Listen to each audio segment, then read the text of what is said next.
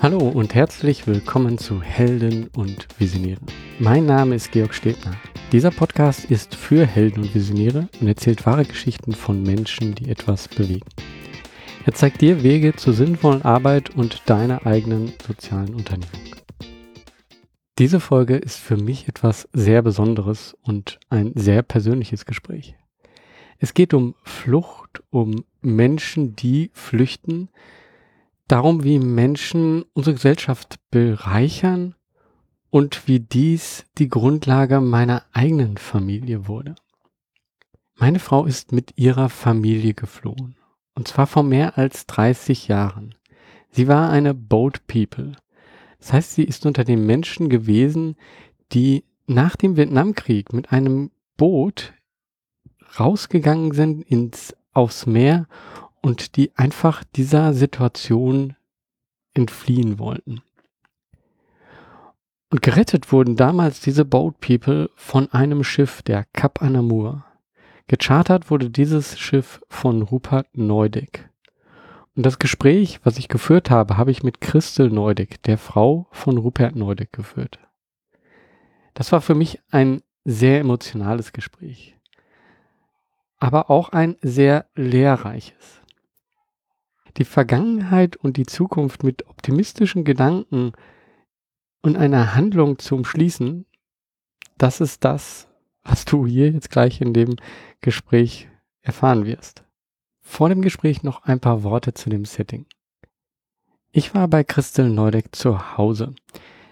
Wir haben das Gespräch in ihrem Wohnzimmer gemacht und ähm, das ist in einem rein Mittelhaus, klein, unscheinbar, ein wunderschöner Garten, ein schönes Wohnzimmer, in dem aus unterschiedlichen Ländern auch ja, Bilder und ähm, Figuren waren. Aber dieses Zimmer, dieser Raum hatte vor allen Dingen während des Gesprächs auf einmal für mich eine nochmal andere Wendung. Das war einfach ein toller Moment, dort zu sitzen und sich die Geschichte die vorher dort passiert ist, das, was dort vorher alles passiert ist, zu vergegenwärtigen. Hörst du jetzt selber an? Viel Spaß dabei. Hallo Christel. Hallo Georg. Ich bin unheimlich froh, hier zu sein ich bin auch ein bisschen aufgeregt, weil für mich ist das äh, Gespräch, was wir hier führen, etwas Besonderes. Vielleicht ganz kurz, ähm, ich möchte dich gleich auch noch so ein bisschen die Einleitung geben lassen. Ähm, aber du bist Christel Neudeck, die Frau von Rupert Neudeck und äh, Rupert Neudeck hat mit der Cap Anamur in den 70er und 80er Jahren Menschen aus Vietnam in einer Flüchtlingssituation oder hat er äh, in einer Fluchtsituation aufgenommen auf einem Schiff, Cap Anamur, und ähm, hat sie nach Deutschland gebracht. Und äh, warum ist das so was Besonderes für mich? weil meine Frau Vietnamesin ist und genauso ein sogenannter Boat People war. Und vielleicht kannst du das nochmal ähm, erzählen, wie war das damals für dich? Wie, wie ist das entstanden, dass das passiert ist? Also das war ähm, im Februar 1979, daran erinnere ich sehr gut. Rupert ging nach Paris, um seinen alten Mentor Jean-Paul Sartre zu interviewen. Er hatte seine Doktorarbeit geschrieben über die politische Ethik bei Sartre und Camus und hatte jetzt die Chance, Sartre selbst zu sprechen. Und das fand ich auch schon ganz aufregend. Und als er zurückkam, hat er weniger von Sartre gesprochen als von André Glücksmann, den er im Café Floa, einem sehr berühmten Café in Paris getroffen hatte. Und der hatte ihm gesagt, dass die Situation im südchinesischen Meer, wo viele vietnamesische Boat People ertranken, vergewaltigt wurden, von Piraten verfolgt wurden. Es war eine ganz schlimme Situation, was auch in den Medien bekannt war, äh, ähnlich vielleicht den ähm, Informationen heute über Syrien oder ähnliche Krisengebiete oder die, die Boat People praktisch im Mittelmeer. So war das damals im südchinesischen Meer. Und André Glücksmann hat gesagt, sie hätten ein Schiff, die Ile de Lumière, die Insel des Lichts, aber sie hätten kein Geld.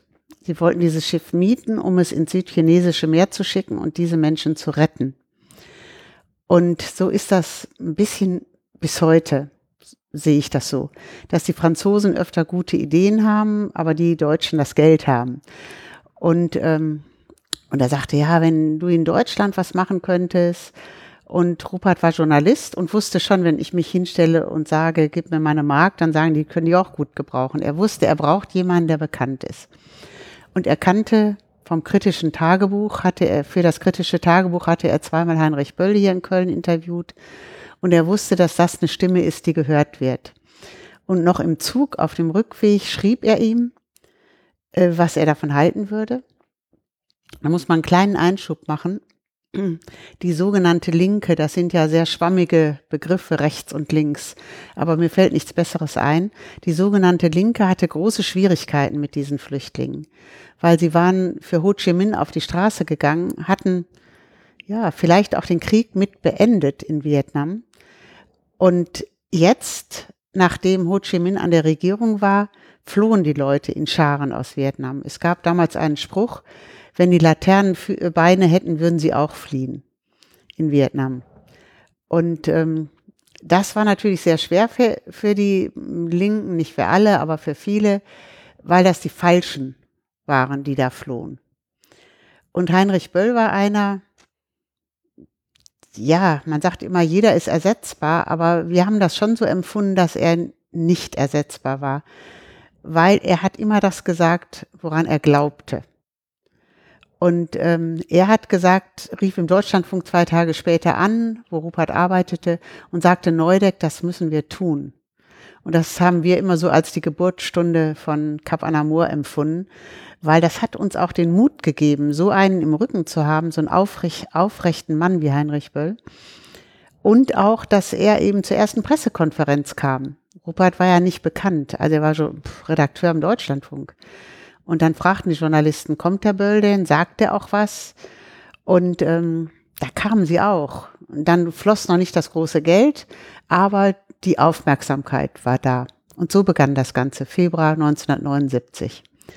Und im Juli 1979 machte Franz Alt bei Report eine Sendung und berichtete darüber und gab Rupert auch die Chance, die Kontonummer dort zu veröffentlichen. Und dann hatten wir wirklich äh, sehr viel Geld, 1,2 Millionen mit Mark damals auf einen Schlag. Und wir wussten, das können wir nicht einfach nach Frankreich geben. Jetzt sind wir selbst dran. Das ist der Auftrag der Spender, ein eigenes Schiff zu mieten. Ja, und das haben wir gemacht und die Cap Anamur ist dann am 9. August ausgelaufen. Von Kobe, Japan Richtung südchinesisches Meer und hat insgesamt 11.300 Bootpeople gerettet. Mhm. Wir haben uns kennengelernt mhm.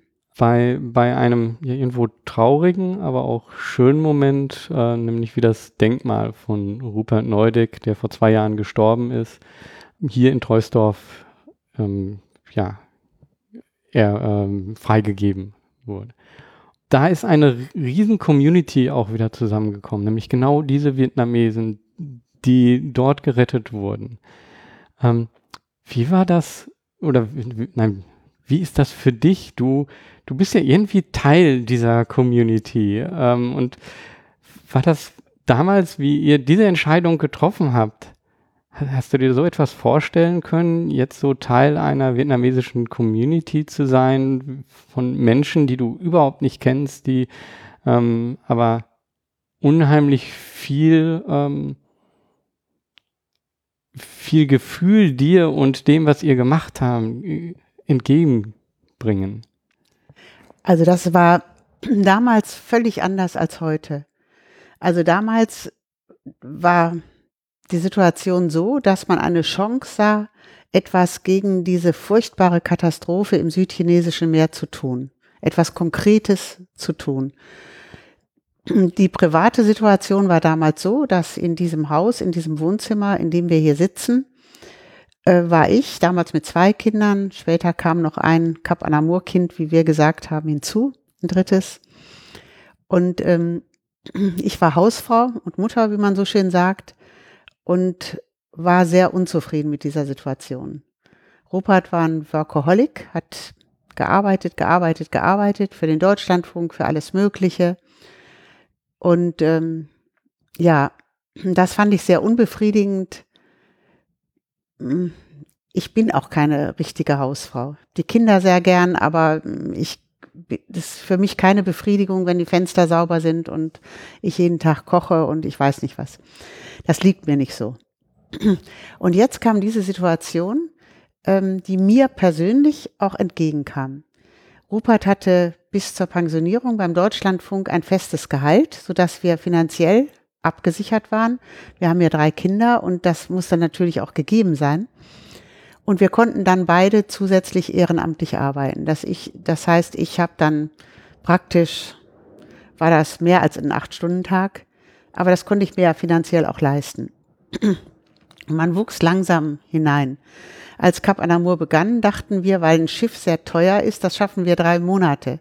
Und wir hätten uns nie träumen lassen, dass die Spender uns immer weiter unterstützen. Wir empfinden uns als NGO, als Nichtregierungsorganisation, die vom Staat kein Geld nimmt. Das machen, macht Cap Anamur bis heute. Und die zweite Organisation, die später anstand, die Grünhelme, machen das auch so.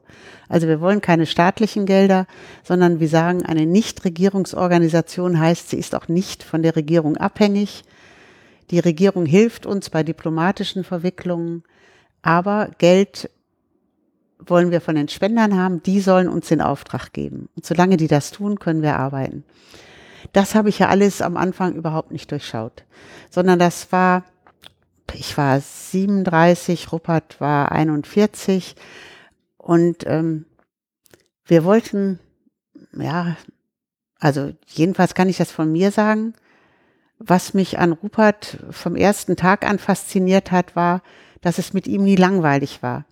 Und ich hatte halt, ich war nicht mehr so jung, ich war 27, als ich heiratete und ich hatte viele Ehepaare gesehen, die sich nach, ich weiß nicht, nach kurz, kurzer Zeit manchmal schon, also zehn Jahre ist ja für mich eine kurze Zeit, schon miteinander langweilten. Und heute sieht man das ja auch, wenn man essen geht, dann sitzen sie da, äh, Paare, und äh, jeder guckt in sein iPhone und sie haben sich ganz offensichtlich nichts mehr direkt zu sagen.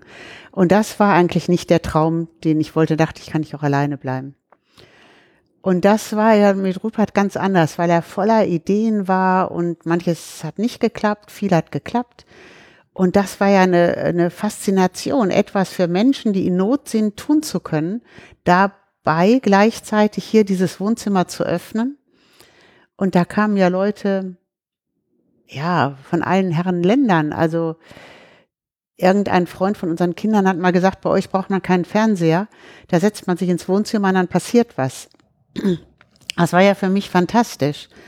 Also wenn wir, wir haben fünf Jahre in Nordkorea gearbeitet, dann sieht man das ja auch ganz anders. Man liest die Zeitung anders, dann ist Nordkorea plötzlich konkret. Man weiß die Schwierigkeiten, man weiß die Probleme, man weiß, was geht, was nicht geht und plötzlich äh, kommt einem das Land näher. Und ähm, das war die schöne Möglichkeit, ein spannendes Leben zu haben. Also ich sag's mal ganz egoistisch. Hm. Und wie, wie hat sich das entwickelt? Also ähm, zu, andre, zu Anfang war Heinrich Böll dann der Kontakt und du hast jetzt gerade gesagt, dann sind hier Politiker ein- und ausgegangen ähm, äh, und andere. Ähm, wie, wie hat sich das, also war das einfach so, ja, ja, es sind vor allen Dingen auch äh, Mitarbeiter hier ein- und ausgegangen. Also Leute, die sich, äh, Ärzte, Krankenpfleger, Krankenschwestern, Ingenieure, die sich beworben haben, hier mitzuarbeiten. Das war zunächst ehrenamtlich, aber dann sehr bald haben wir schon gesehen, dass diese Kurzeinsätze nicht so viel bringen, dass man doch eine gewisse Zeit braucht, um zurechtzukommen in dem Land. Also bis man den ersten Durchfall überstanden hat. Und wenn man dann schon wieder gehen muss, ist das nicht so gut.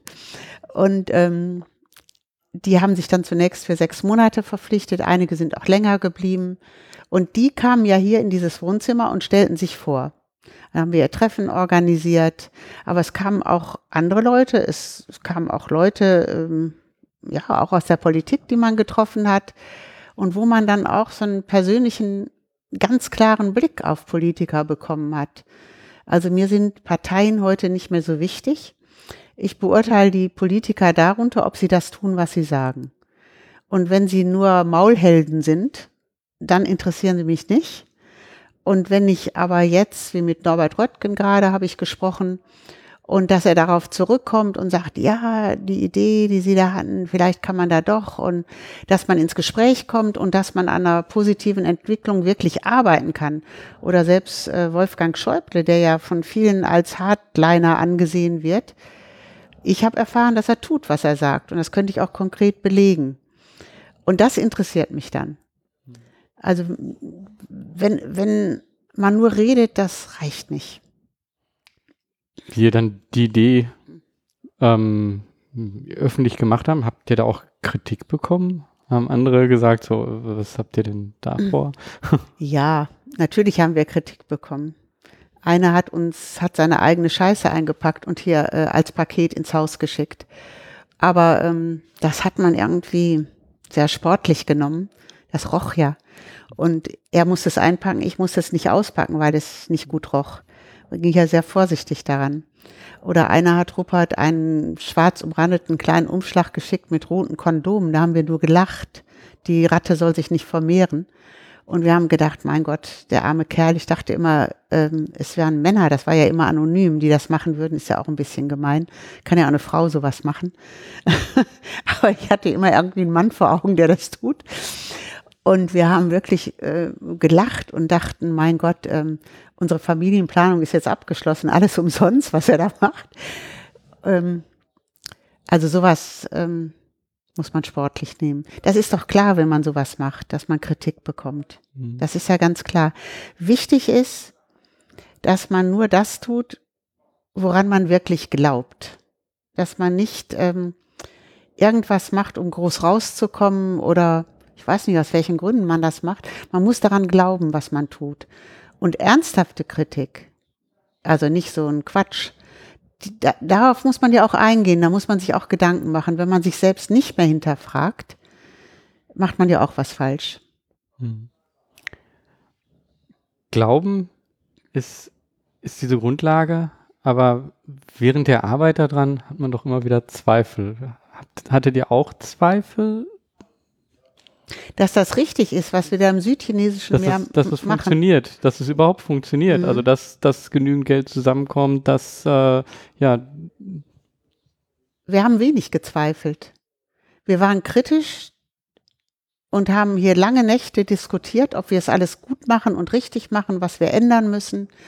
Aber Zweifel, richtige, ernsthafte Zweifel hatten wir selten weil die Leute ertranken einfach. Und die, die Piraten waren furchtbar. Es waren Thai-Piraten damals. Und auch in anderen Situationen, wenn in Somalia die Cholera ausbrach, die Leute starben. Und man muss sich ja auch immer die Menschen vorstellen. Also hinter den vielen Flüchtlingszahlen auch heute stehen ja einzelne Menschen. Das äh, muss man sich ja vorstellen.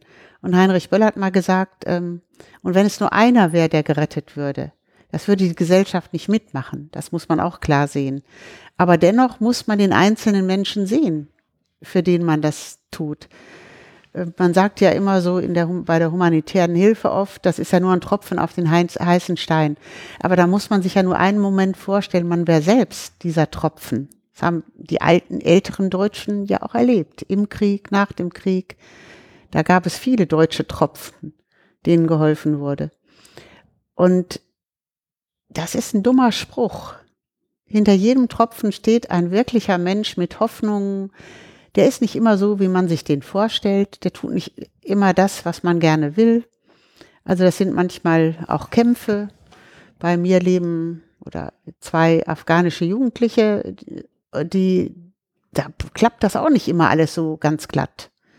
Klar, mit den eigenen Kindern klappt es auch nicht immer so, wie man selber will. Und für die Kinder sind die Eltern auch nicht immer so, wie sie sie sich wünschen. Das gehört alles dazu. Aber man muss immer die Hoffnung haben, wie ähm, Havel gesagt hat, dass es gut ausgeht, auch wenn man es nicht genau weiß.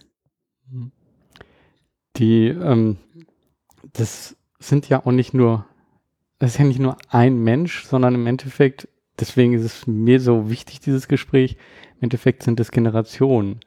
Dadurch dass ich jetzt mit einem dieser Menschen zusammengekommen bin, meiner Frau, äh, habe ich jetzt eine Familie gegründet und daraus ist viel mehr entstanden äh, und entsteht noch weiter etwas. Von daher äh, finde ich das äh, sehr wichtig. Es ist nicht einfach nur ein Mensch, mhm. sondern es ist eigentlich eine ganze Zukunft, die dort beeinflusst wird. Also ich muss doch mal sagen, dass die Menschen aus Vietnam, die inzwischen ja Deutsche sind, nach 35 Jahren, ähm, eine ganz besondere Gruppe sind. Und das wussten wir damals nicht. Wir wussten nicht, dass wir Menschen retten, die sich hier so integrieren werden. Sie sind sehr bildungshungrig.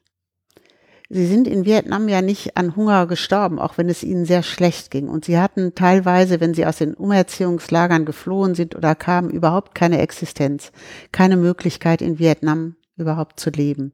Das sind zum Teil furchtbare Geschichten. Die haben sie aufgeschrieben in einem Buch, das heißt, was man nicht vergessen kann. Das hatte Rupert begonnen und das habe ich jetzt zu Ende gebracht. Das sind, das ist beim Hammer Verlag erschienen und da sind die Fluchtgeschichten, verschiedene Fluchtgeschichten vietnamesischer Mitbürger ähm, aufgezeichnet. Die haben sie selbst geschrieben. Und als ich dieses Buch zu Ende brachte, habe ich auch die wahnsinnige Dankbarkeit der Vietnamesen Rupert oder uns gegenüber verstanden. Also nach 35 Jahren habe ich es verstanden. Als es Rupert und mir gut ging vor einigen Jahren, da habe ich gesagt, ich werde vor dir sterben. Und er hat gesagt, warum denn? Und ich habe gesagt, na ja, ich komme schon mit vielem klar, aber mit der Dankbarkeit der Vietnamesen, das schaffe ich nicht. Und er hat gesagt, die sind doch lieb. Und ich habe gesagt, na ja, du bist ja dann nicht mehr da. Ich, du musst das ja nicht. Und wir haben gelacht. Aber es ist tatsächlich so. Und als ich diese Fluchtgeschichten recherchierte und ähm, auch die Verantwortung für das Buch übernahm, habe ich gedacht, ja, das ist biblisch. Sie hatten oft aufgegeben. Sie haben gebetet und sie hatten gedacht, der Tod wäre nahe. Und sie haben an ihre Angehörigen in Vietnam gedacht und dann kommt so ein riesengroßes Schiff und da ist ein Megafon und da sagt jemand in ihrer Sprache, habt keine Angst. Das ist biblisch. Und das ist mir dann ganz klar geworden. Und dann habe ich mich auch mit dem Gedanken versöhnt, was ich zunächst nicht wollte, dass die Vietnamesen einfach Geld gesammelt haben und gesagt haben, wir machen ihm ein Denkmal. Das wollten wir nicht, unsere Kinder und ich. Wir dachten, ein Denkmal, das passt überhaupt nicht zu Rupert. Und das wurde mir dann klar, dass sie sich wahrscheinlich schämen. Sie, für, für viele vietnamesische Mitbürger ist Rupert der Vater. Und sie das ist für sie ganz, ganz wichtig. Und als mir das klar wurde, habe ich es halt ein bisschen in die Hand genommen und habe dann ähm, auch einen Künstler gefunden, der es gemacht hat, weil ich gesagt habe, das müssen die Deutschen und die Vietnamesen anschauen können, auch wenn ihr es voll finanziert. Und sie waren auch voll einverstanden. Und auf dem, auf der Bronzetafel steht der Spruch der Stadt Danzig. Rupert wurde in Danzig geboren und ist mit fünf Jahren aus dieser Stadt geflohen mit seiner Mutter, hat die Gustloff, das Schiff, was dann torpediert wurde und unterging, wo ich wahrscheinlich, man weiß es nicht genau, 7000 oder mehr Menschen in der kalten Ostsee ertranken. Der Spruch der Stadt Danzig heißt weder furchtsam noch tollkühn.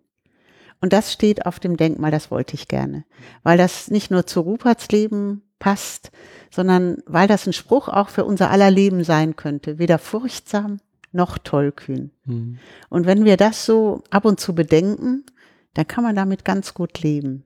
Ja, ja. und er hatte ironischerweise genau dieses rettende Schiff verpasst. Ja. ja also das hat ihn auch sehr beschäftigt und er wurde ja auch oft gefragt, ähm, wo seine Motivation herkam.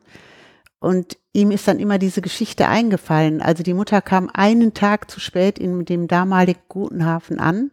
Und da sagte ihr ein Verwandter, Mensch, Trudel, wärst du doch früher gekommen, weil sie hatten, sie kam mit vier Kindern und die wurden bevorzugt behandelt. Die Kinder hatten, da gab es noch Eintrittskarten. Man muss sich das mal vorstellen. In diesem ganzen Chaos gab es Eintrittskarten für dieses Schiff. Aber das Schiff war gerade ausgelaufen. Und in der Nacht hörte dann die Mutter, dass es torpediert worden war.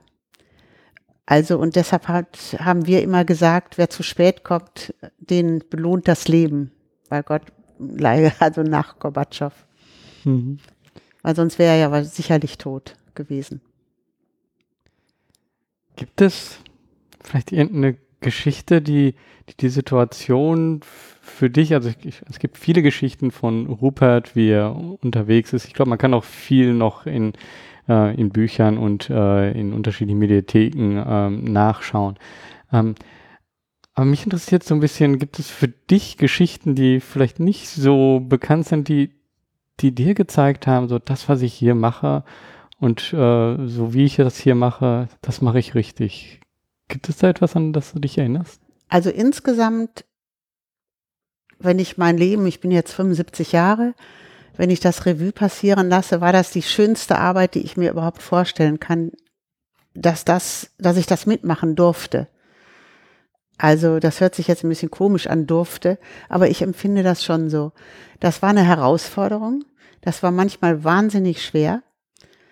Ähm, und meistens war es wirklich schön ich bin auch fest überzeugt, dass man, wenn man sich opfert, dass man das überhaupt nicht durchhält. Also weder hier in Deutschland, hier in diesem Wohnzimmer durchhält, aber auch wenn man rausgeht. Also wenn, und wenn ich das Gefühl hatte bei einem Mitarbeiter, die ich auch mit ähm, aussuchen musste, wenn ich das Gefühl hatte, die wollen sich opfern, die haben so einen Opfergeist im Hintergrund, ähm, dann habe ich irgendeinen Grund genommen, sie nicht zu nehmen. Weil ich überzeugt bin, wenn man sich nur opfert, ist man nach drei Wochen schon so müde, dass man schon das gar nicht mehr aushält.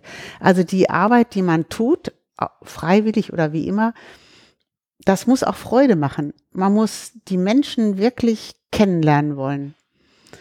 Und wenn man sie richtig kennenlernt, identifiziert man sich natürlich auch mit ihnen. Und wenn was schief geht, wie 2013, als drei unserer Mitarbeiter in Syrien entführt wurden, dann ist man auch am Ende weil man sie alle kennt. Oder vielleicht wäre man sonst auch am Ende, wenn man sie nicht kennen würde. Aber man weiß genau, welche Personen das sind. Und man kann sich nicht mal austauschen. Man kann diese fürchterliche Situation mit ihnen nicht teilen. Also das sind Situationen, äh, wo Rupert auch so fertig war, hatte hinterher, also hat er was an Nieren gehabt und da sagte eine Freundin, das ist ihm an die Nieren gegangen weil er hat jeden Tag versucht, drei Monate lang was zu tun und es hat den Flücht, also unseren Mitarbeitern überhaupt nichts gebracht. Sie haben sich dann alle drei selbst befreien können und damit haben sie uns auch befreit, weil wir, also das ist ein Moment, als der letzte frei war und seine Tochter hier anrief und sagte, weiß noch genau, wo wir hier standen. Rupert, du glaubst nicht, mit wem ich gesprochen habe. Der Papa hat angerufen. Du kannst ihn unter der Nummer erreichen ja, da weint man vor Glück. So schön ist das, dass man endlich auch selber wieder weiter lieben kann, frei lieben kann. Und ähm, das gibt es auch, aber normalerweise ähm, ist das ja einfach nicht so aufregend. Sowas passiert ja selten, Gott sei Dank. Und man muss nur sehen, dass man das so gut wie möglich macht, weil man verantwortlich ist für die, die man, denen man helfen will. Hast du schon oder Du sagtest am Anfang, dass du ähm, nicht einfach nur eine Haus, die Hausfrau sein möchtest, mhm. sondern etwas. Hattest du eine Vorstellung, wie, wie dein Leben, wo sich das entwickeln sollte, wo sich das hin entwickeln sollte? Hat dich irgendetwas geprägt? Oder ist das passiert und dann war es das Richtige? Also ich hatte keine klare Vorstellung. Ich, ähm, wir haben 1970 geheiratet und ich wusste, dass mit dem Rupert was anzufangen ist. Das war mir schon klar, dass er, dass er viele Ideen hat, dass er klug ist, dass er, dass ich mich mit ihm nie langweilen werde. Das war ja meine große Befürchtung, weil ich das zu oft gesehen hatte. Dass man, also ich wollte nicht so normal leben. Und ich wollte auch ein offenes Haus haben. Aber die ersten Jahre waren überhaupt nicht so unserer Ehe. Die waren so, dass er sehr viel gearbeitet hat und ähm, dass ich das nicht so prickelnd fand. Also, weil er mal gesagt, du betrügst mich mit keiner anderen Frau, aber du betrügst mich mit deiner Arbeit. Ich war manchmal auch frustriert. Und ähm, dann kam er mit dieser Idee. Ich, er hatte damals auch die Idee, ähm, sich zu habilitieren. Über den Lehrer von Camus wollte er arbeiten. Und das hätte ich auch ganz schön gefunden. Das kann man sich vielleicht heute nicht mehr so vorstellen. Aber ich komme, wir sind ja die 68er Jahre, wenn man so will. Und da waren manche Professoren, die luden die Studenten nach Hause ein und die tranken Rotwein und ein bisschen Käse und dann diskutierten die Nächte lang. Das gab es. Und das fand ich auch schön. Dachte ich, er ist so ein Typ, den man wirklich fragen kann. Und er war so viel ruhiger als ich. Äußerlich, innerlich war das nicht so. Aber wenn unsere Kinder mit Freunden kamen und man hatte irgendeine Frage oder auch ich, er konnte das wahnsinnig gut erklären, spannend. Und ähm, er wusste halt sehr, sehr viel und konnte das auch weitergeben. Und ich dachte, sowas wäre auch ganz schön. Also ähm, mit Studenten näher in Kontakt zu kommen und ja, einfach so spannende Diskussionen hier zu führen. Das haben wir auch dann später mit Mitarbeit Mitarbeitern gemacht. Also, aber als er mit dieser Idee kam, aus Paris, da dachte ich, das ist ja was total Konkretes. Warum soll er sich habilitieren? Warum soll er noch ein kluges Buch schreiben, was dann in Bibliotheken steht? Warum soll er seine Kraft, die er absolut hat, nicht in etwas stecken, was anderen Menschen tatsächlich viel bringt? Und das hat er ja dann bis zum letzten Tag seines Lebens getan. Und das fand ich faszinierend. Und dass wir das zusammen machen konnten, das fand ich auch klasse. Also unsere älteste Tochter hat mal gesagt, wenn man eine Beziehung hat, da muss man sich für irgendwas zusammen begeistern und wenn es Briefmarken sammeln ist. Und das stimmt auch. Man muss sich zusammen für irgendetwas begeistern, richtig begeistern. Und da hatten wir natürlich ein Schweineglück, dass wir beide den Erfolg dieses Unternehmens unbedingt wollten. Das ist ja eine Chance. Schön. Wie war das so? Man man trennt immer so klassisch zwischen ähm, ja, Arbeit und Privaten und damit auch Familie, Kinder ähm, und Arbeit. Ähm, war das bei euch so? Hat sich das vermischt? Wie, wie war das? Das war überhaupt nicht getrennt. Ne? das war ja gar nicht getrennt. Das war auch für viele Journalisten Herausforderung, was Rupert betraf, weil ein Journalist muss eigentlich neutral sein und darf sich nicht einmischen. Und dieser Neudeck hat das einfach nicht gemacht. Er ist in ein Land gegangen und ähm, wenn unsere Spender später hörten, der Neudeck berichtet aus Kambodscha oder wo immer her beim Deutschlandfunk, weil er hatte ja da Kap Anamur nie erwähnt, dann wussten sie, wenn der Neudeck in dieses Land geht, wird er auch was tun. Dann wird er versuchen, da ein Projekt zu machen. Das waren Selbstläufer. Aber für die Journalisten war das nicht für alle koscher, was er da treibt weil der hat sich immer eingemischt, persönlich. Ähm, das fanden manche ganz gut, aber andere eben auch nicht. Vielleicht war es auch für manche Organisationen ein Problem, das kann ich nicht so klar beurteilen, weil wir ja keine Werbeorganisation bezahlen mussten. Das haben wir ja nie, das, das brauchten wir nicht. Sondern wenn Rupert berichtete, dann äh, kostete das nichts. Im Zweifelsfall bekam er sogar ein Honorar und hat damit Werbung machen können. Und ähm, das Honorar konnte er wieder spenden, wenn er wollte. Und das war natürlich nicht so toll für alles, kann ich mir schon vorstellen. Die mühsam ja auch darum kämpfen müssen, die Spender zu erreichen. Und für Rupert war das auch eine Form von Therapie. Er hat ja viel Elend, Tod, Leid gesehen in diesen Projekten die eigentlich kaum zu verkraften waren. Aber wenn er gleichzeitig überlegen konnte, was kann ich dagegen tun? Selbst bei mir war das ja so, wenn ich im Fernsehen, Fernsehen oder in den Medien, Zeitungen bis heute Berichte sehe, die furchtbar sind, dann denke ich, was kann man denn da machen? Und dann ist das schon eine therapeutische Geschichte. Und Rupert hat geschrieben wie ein bis zum letzten Tag, als es ging. Selbst im Krankenhaus war der letzte Satz abgebrochen. Also der, der Stift war für ihn immer dabei. Und ähm, das war seine Therapie, das sofort aufzuschreiben, loszuwerden. Und das, ähm, da hat er einfach Glück gehabt, dass er so leben konnte. Und für mich war das ja ähnlich. Und die Kinder haben, die haben wir später mal gefragt, aber erst nachdem wir öfter gefragt wurden, wie das für die ist, die ähm, haben gesagt, sie können sich das ja gar nicht anders vorstellen. Das war eben so. Also die waren acht und sechs, als das begann, und dann wurde die Milena noch während der Zeit, also im ersten Jahr, nachdem es begonnen hatte, geboren. Und als sie kleiner waren, nach den Sommerferien fanden sie es manchmal auch nicht so toll. Wir waren drei Tage in Paris und die anderen drei Wochen am Strand. Das fanden sie jetzt nicht so prickelnd. Aber als sie älter wurden, kamen die Freunde auch hierher und da äh, fanden sie es eben spannend. Oder wenn die Freunde mitkamen und ich habe gesagt, wir müssen LKWs beladen, macht ihr das? Und wenn ich ihm was geben wollte, haben sie gesagt, du bekommst doch auch nichts, wir kommen wieder, das ist der Lohn, wenn du uns brauchst. Das sind ja auch spannende Aktionen und das ist ja auch so, dass mir dann klar wurde, wir bieten den Jugendlichen oft zu wenig an an wirklichen Herausforderungen. Also ein LKW zu bepacken ist ja keine große Herausforderung, aber das haben die gerne gemacht, weil sie wussten, wofür das ist. Das waren LKWs, die gingen nach Sibirien ähm, 21 und die haben sie mit beladen. Das war harte Arbeit, da haben sie geschwitzt, aber sie wussten, das ist eine tolle Geschichte.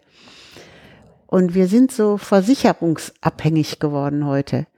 Und das, glaube ich, ist für die Gesamtentwicklung nicht gut, dass wir immer fragen, ist das alles abgesichert?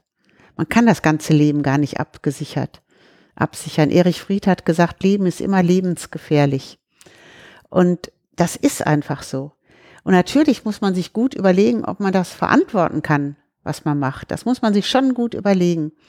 Und ist das, was man macht, auch gut für die, denen man hilft? Ich erinnere mich sehr gut, als ich 19 Jahre alt war, wollte ich unbedingt nach Afrika gehen. War Kinderpflegerin damals. Und dann sagte mir ausgerechnet eine Entwicklungshelferin aus Uganda, wo wir später zehn Jahre arbeiteten, ja, was willst du denn da machen? Und ich habe gesagt, na ja, ich will Kinder füttern oder mit Kindern was machen. Und da hat sie gesagt, gesunde Hände haben die genug. Du musst etwas können, was die brauchen, aber nicht haben. Und dann erst kannst du das machen. Und das habe ich nie vergessen. Das war auch für mich ein Grund, weiter zu studieren. Und das habe ich auch bei der Auswahl der Leute, die wir in die Projekte schicken, immer bedacht. Können die was, was die, denen sie helfen wollen, brauchen, aber selbst nicht können? Und das ist, glaube ich, war eine gute Grundlage, was mir diese Frau damals, als ich 19 war, sagte. Weil nur guter Wille allein, das reicht nicht.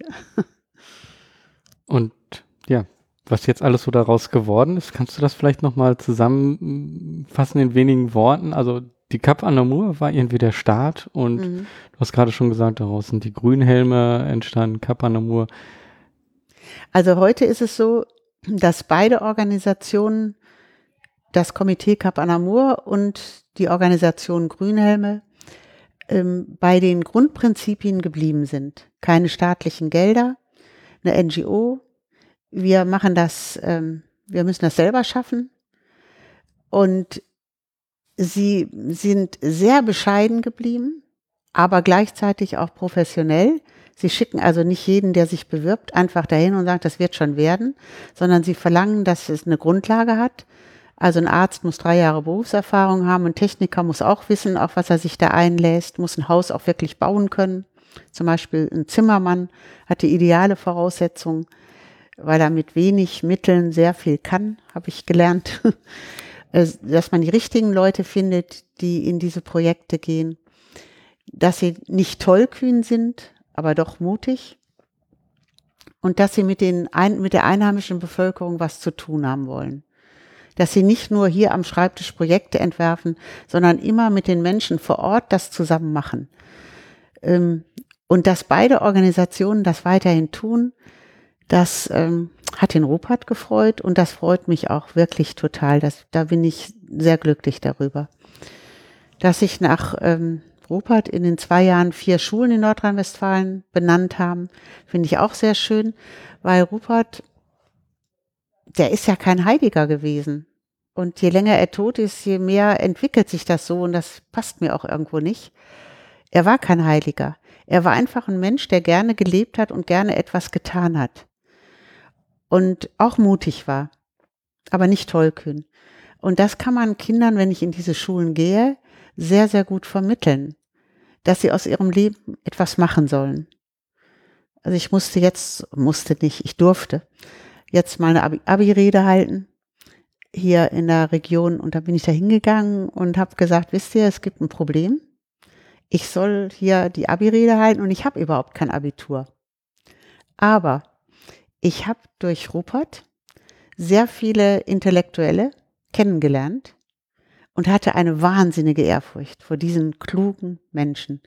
Und als ich sie näher kennenlernte, habe ich gesehen, dass viele aus dem, was sie lernen konnten in ihrem Leben, durch ein Studium, durch all diese Dinge, von denen ich lange geträumt habe, äh, dass sie daraus was gemacht haben und andere haben überhaupt nichts daraus gemacht. Und das liegt jetzt an euch, ob ihr aus dem, was ihr lernt, etwas macht, ob ihr ein spannendes Leben habt, das im positiven Fall sogar anderen etwas bringt, oder ob ihr einfach so sagt, ach, Häuschen, Garten, Auto, das reicht. Das liegt an euch. Und so empfinde ich das auch. Eigentlich schon ein super schönes Schlusswort. Ich würde gerne noch äh, trotzdem einmal in die Zukunft schauen. Mhm. Ähm, was, was wünschst du dir von der Zukunft für, ja, wie soll sich das noch weiterentwickeln? Also mich beschäftigt natürlich, wie die meisten Mitbürger wahrscheinlich, diese aufgeregte Flüchtlingsdiskussion im Moment sehr. Und ich finde es sehr schlimm, wie die Sprache, selbst die Sprache ver verkommt, die man täglich mitgeteilt bekommt. Wenn jemand sagt, die Flüchtlinge, das ist Menschenfleisch, das stört uns, das ist so furchtbar, das ähm, muss einen ja an die Nazizeit erinnern dass man überhaupt nicht mehr Menschen sieht, die dahinter stecken. Und dass man mal vernünftig diskutiert über diese Situation. Im Moment gehen die Flüchtlingszahlen total zurück. Die, die, die Zimmer stehen leer. Und in dieser Situation tut man so, als ob es keine, kein anderes Problem gibt. Und man macht zum Beispiel den Wahlkampf, den Wahlkampf in Bayern damit dass man einfach mal äh, einen klugen Kopf nimmt und vernünftige Vorschläge macht und sagt, das ist möglich, das ist nicht möglich. Dass man den Flüchtlingen, ähm, mit denen ich ja jetzt, dadurch, dass ich zwei hier wirklich sehr nah mit mir, die mit mir leben und die ich nah kennenlerne und deren Freunde, dass man ihnen sagt, wenn ihr gesund seid, müsst ihr etwas tun. Ihr dürft nicht Deutsch lernen, sondern ihr müsst Deutsch lernen. Das ist ein Geschenk, was Deutschland euch gibt. Ihr müsst das Grundgesetz achten. Ihr müsst lernen, ihr müsst einen Beruf erlernen, ihr müsst arbeiten, dass man aber auch sie arbeiten lässt, ihnen die Möglichkeit gibt, das zu tun. Und mein Vorschlag, das wünsche ich mir als einen, wie ich glaube, vernünftigen Vorschlag, dass wenn jemand zum Beispiel wie der, der zweieinhalb Jahre bei mir gelebt hat, jetzt Elektroniker wird, fließend Deutsch spricht, nicht kriminell geworden ist, dass unser Grundgesetz achtet, das ist die Bedingung, dass man dann sagt, ich nehme dich aus dem teuren BAMF-Verfahren, das ist sehr teuer, wenn Sie BAMF mal näher kennenlernen, dann merken Sie das, dass, sie, dass man die rausnimmt und sagt, wir haben noch kein Einwanderungsgesetz, aber du gehörst genau zu denen, die unsere Wirtschaft braucht und sucht. Also er ist Handwerker, aber im ganzen pflegerischen Bereich ist es dasselbe. Du müsstest eigentlich den Antrag in deinem Land, aus dem du herkommst, gestellt haben, hierher zu kommen. Aber dieses Einwanderungsgesetz existiert ja überhaupt nicht. Jetzt bist du aber schon mal hier. Und du hast in zwei Jahren be bewiesen, dass du das alles kannst.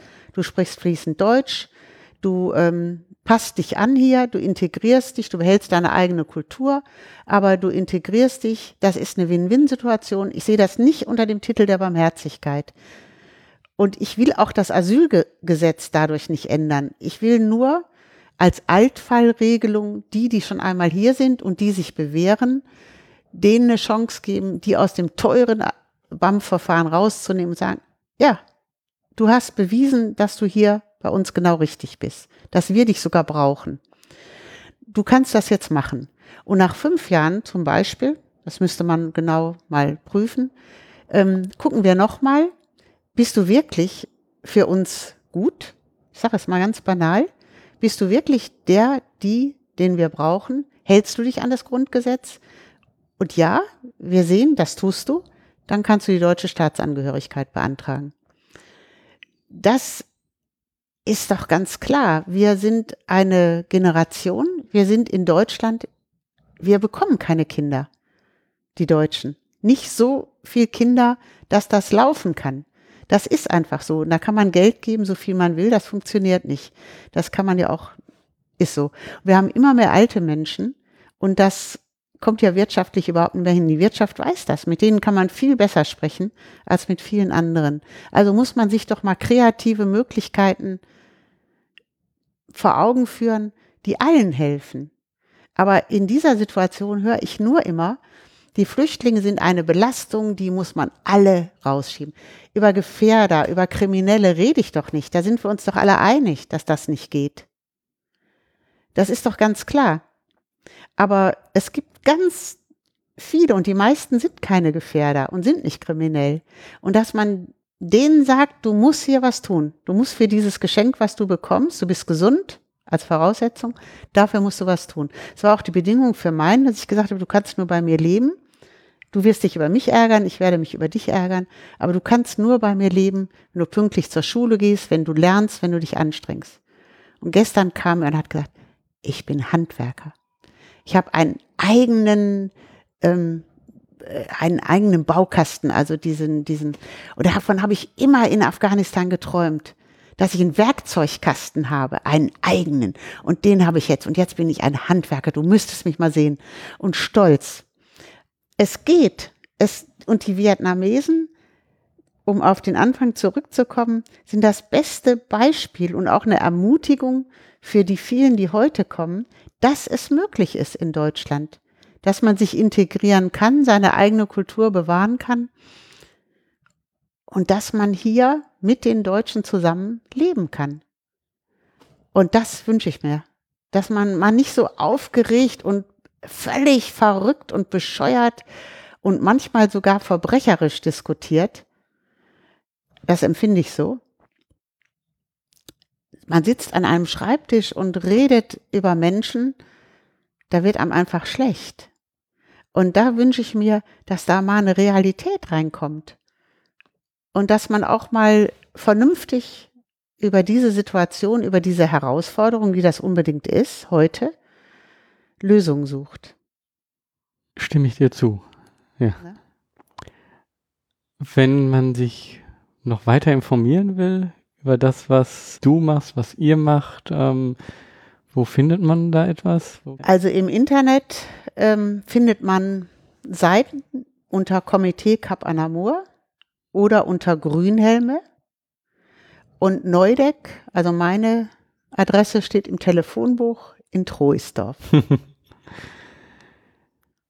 Danke. Also es war ein sehr angenehmes Gespräch. Ich bin ähm, froh, dass wir das gemacht haben und ähm, ich glaube, es war wirklich jetzt sehr unterschiedliche Sachen, die wir angesprochen haben von von dem, was früher einmal war und mhm. das, was jetzt ist. Ähm, und ich bin auch gespannt, wie sich die Zukunft entwickelt. Ich glaube einfach, Gesellschaft ist eine Gemeinschaft und ja. wenn man gemeinschaftlich die Gesellschaft formt, mhm. dann ja. ähm, kann man viel erreichen. Das denke ich auch. Das mhm. hoffe ich auch. Und davon bin ich auch überzeugt, ja. dass irgendwann alle wieder sagen, so ist es nicht gut. Mhm. Danke. Danke dir auch, Georg. Nochmal Danke, Christel. Nicht nur für das Gespräch, sondern für alles das, was du, Rupert und all die anderen möglich gemacht haben bzw. machen. Danke, dass ihr meine Familie möglich gemacht habt. Wie immer am Ende des Podcasts möchte ich hier nochmal die Dinge zusammenfassen, die mir sehr wichtig sind, aber die ich glaube auch, dass du die mitnehmen kannst. Ich fand erstmal sehr interessant, welche Namen, Personen, die man eigentlich nur aus den Medien so kennt, ja, dort in dem Wohnzimmer ein- und ausgegangen sind. Und dieser Gedanke von Christel eben das Wohnzimmer zu öffnen, den fand ich unheimlich schön, weil wir denken oft, ja, das sind die Menschen in den Medien. Das sind unsere andere Menschen. Und ja, wir, wir sind die normalen Menschen mit dem normalen Leben. Dieser Gedanke, das Wohnzimmer zu öffnen, das zeigt, dass es eben gar nicht so dieser große Unterschied gibt oder dass es nicht nur, ein, nicht nur einen großen Unterschied nicht gibt, sondern dass es einen Unterschied gar nicht gibt. Das ist auch Teil dieses Podcasts. Ich möchte damit inspirieren. Ich möchte zeigen, dass jeder etwas machen kann. Ich habe viele Menschen kennengelernt, die wirklich etwas bewegt haben. Und einige haben das ganz nebenbei gemacht, andere sind Unternehmerinnen oder Unternehmer oder Hausfrauen oder Studenten. Jeder, jeder kann etwas machen. Es ist aber der Punkt, dass man anfangen muss. Und ich glaube, da ist so ein, eine große Lücke. Wir wollen immer den großen Schritt gemacht haben. Den großen Schritt, den andere schon scheinbar gemacht haben. Wir sehen aber nicht die vielen kleinen Schritte, und wie lange das gedauert hat, bis dieser große Schritt sichtbar wird. Das glaube ich, dass das hier in diesen Gesprächen immer wieder hervorkommt, dass das immer wieder Teil dieser Gespräche ist, dass es in Wirklichkeit viele kleine Schritte sind und man muss es erstmal einfach anfangen. Und dann fand ich äh, sehr schön, wie Christel das gesagt hat, ähm, dann sagen auf einmal Freunde, ja, bei euch braucht man keinen Fernseher. Da setzt man sich ins Wohnzimmer und dann passiert was. Ein sehr schöner Gedanke. Also nochmal in einem Satz gefasst. Hab ein klares Ziel, hab eine Vision, weiß sie zu kommunizieren und dann kannst du auch ganz gezielt Menschen ansprechen. Wie hier in dem Beispiel damals Heinrich Böll. Es war alles klar. Und so hat man dann eben auch Menschen ansprechen können, die natürlich schon in irgendeiner Weise in den Medien vielleicht bekannt sind und dadurch ja auf die eher gehört wird. Es ist ein Vorteil. Du musst aber zuerst deine Dinge machen. Also frag dich, welche Schritte kannst du jetzt machen und kannst du dein Ziel schon ganz klar formulieren. Was dann daraus wird, das kannst du jetzt nicht wissen. Das hat auch Christel gesagt. Sie meinte, das war damals eine vollkommen andere Situation. Wir haben das Problem gesehen und wir haben einfach gehandelt. Und dass sie einfach gehandelt haben, ja, das hat man auch sehr gut an der Aussage gehört. Das habe ich am Anfang alles nicht durchschaut. Du siehst, man muss am Anfang nicht alle Schritte wissen. Man muss erstmal anfangen. Schön fand ich auch die Aussage von Christel, wichtig ist, dass man nur das tut, woran man glaubt. Und nicht sich aufopfern. Viele Menschen stellen sich die Frage, was kann ich denn schon machen? Christel hat sich die Frage gestellt, was kann man machen? Scheint erstmal kein großer Unterschied. Wenn ich mich aber frage, was kann man machen, dann weiß ich, ah, das wäre möglich. Und dann ist es nur noch eine Entscheidung, bin ich bereit, das Mögliche zu machen. Das ist der kleine Unterschied in der aktiven Handlung, in dem aktiven Sprache und in dem passiv zurücklehnenden. Schön fand ich auch noch, was Christel ganz zu Anfang gelernt hatte. Sie wollte helfen und sie wollte etwas machen. Aber einfach helfen, einfach machen, reicht nicht. Du musst etwas können, was die brauchen, aber nicht haben. Dann kannst du helfen. Ein so einfacher Gedanke, aber was hat er ausgelöst? Ich glaube, ein sehr erfülltes Leben. Das Leben kann sich auch im Wohnzimmer abspielen und man kann eine Menge von dort aus realisieren. Kennst du jemand, der etwas Mutiges macht? mit dem ich mich unterhalten soll? Schreib mir in den Kommentaren über Social Media oder per E-Mail. Wenn du jemanden kennst, der auch mutig ist und der auch etwas umsetzt, etwas macht. Ich würde mich gerne mit ihr oder ihm unterhalten. Zum Abschluss noch der Wunsch von mir an dich. Mach was, beweg was. Dein Georg Steg.